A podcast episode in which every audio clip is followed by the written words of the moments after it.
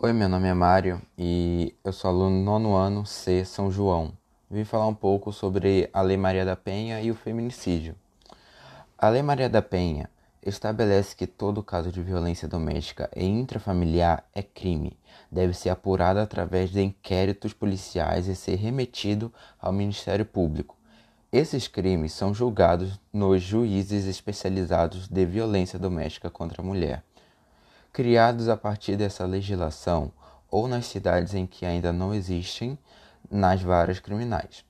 A lei de número 11340, sancionada em 7 de agosto de 2006, passou a ser chamada Lei Maria da Penha em homenagem à mulher cujo marido tentou matá-la duas vezes e que desde então se dedica à causa do combate à violência contra a mulher.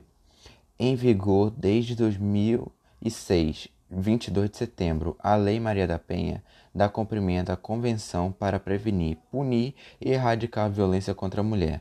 A Convenção do Pelém Pará da Organização dos Estados Americanos é retificada pelo Brasil em 1994 e a Convenção para a Eliminação de todas as formas de discriminação contra a mulher e também a Organização das Nações Unidas.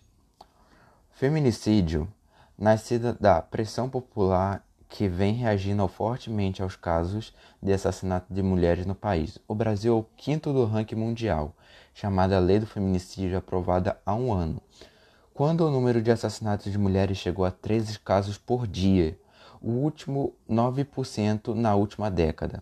Os dados são de mapa de violência 2015 uma compilação de informações divulgadas por Organização Mundial da Saúde, a OMS, e a Organização Pan-Americana de Saúde, a OPAS.